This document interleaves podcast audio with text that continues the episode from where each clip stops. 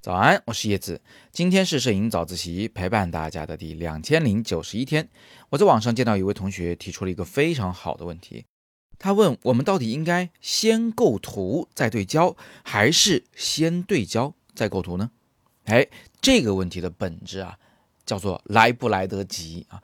怎么回事呢？来，我给大家解析一下。首先呢，我们看一种来得及的情况。就比如说我们拍风光啊，你架好了三脚架，把相机支在支架上，调好了所有的参数，然后等着最佳的那个拍摄时机的到来。在这个过程中，你有充分的时间去调整对焦点，把那个对焦点放在你要拍那棵树上，或者是放在那一个最高的山头，对它进行对焦和拍摄。这个时候，我们都是先构图再对焦的。构图过程可能很长很长，可能你来回尝试了好几次，最后呢，哎，找到了一个最满意的角度、最满意的构图，等在那里等了一个多小时，拍下了最美的晚霞。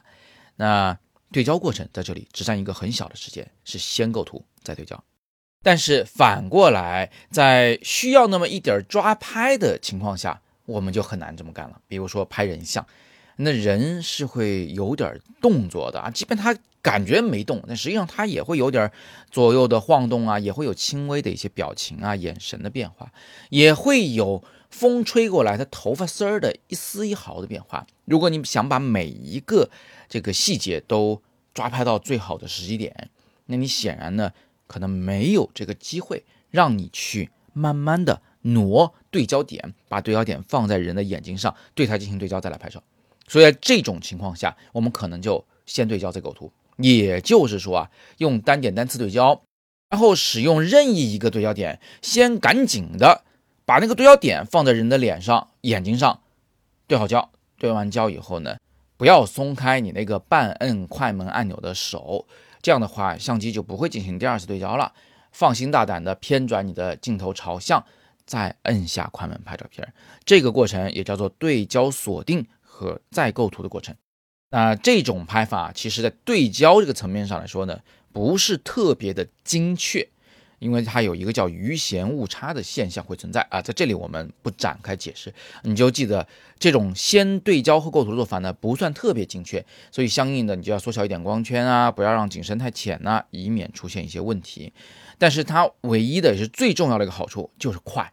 因为你跳过了那个。选对焦点的过程啊，随便拿个对焦点先对了，对了再说，对完了再来构图，再来拍照。人想摆哪儿就随意啊，这个偏转镜头朝向就等于是在重新构图了。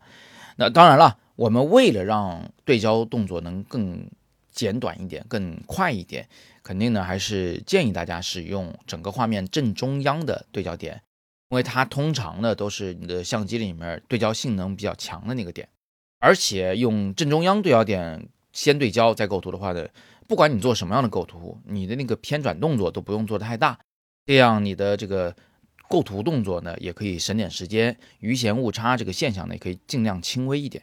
所以你看，当我们可以慢慢悠悠拍照时来得及的时候，我们先构图，再去选对焦点进行对焦。那如果来不及时，我们就匆匆忙忙先对个焦，然后再偏转镜头进行构图，这就是答案。来不来得及就是答案。不过呢，我也要提醒大家。就是除了这两种情况以外，其实还有第三种情况，就是一边构图一边对焦。比如说你拍运动摄影的时候啊，比如说你拍那个飞鸟的时候，像这种运动速度非常快的事物，对他们进行拍摄的时候，我们可能会打开连续对焦，然后呢，把这个相机一直转动着朝向你要拍摄的目标，它走到哪里你就转向哪里，同时呢，啊，对它进行对焦和拍摄。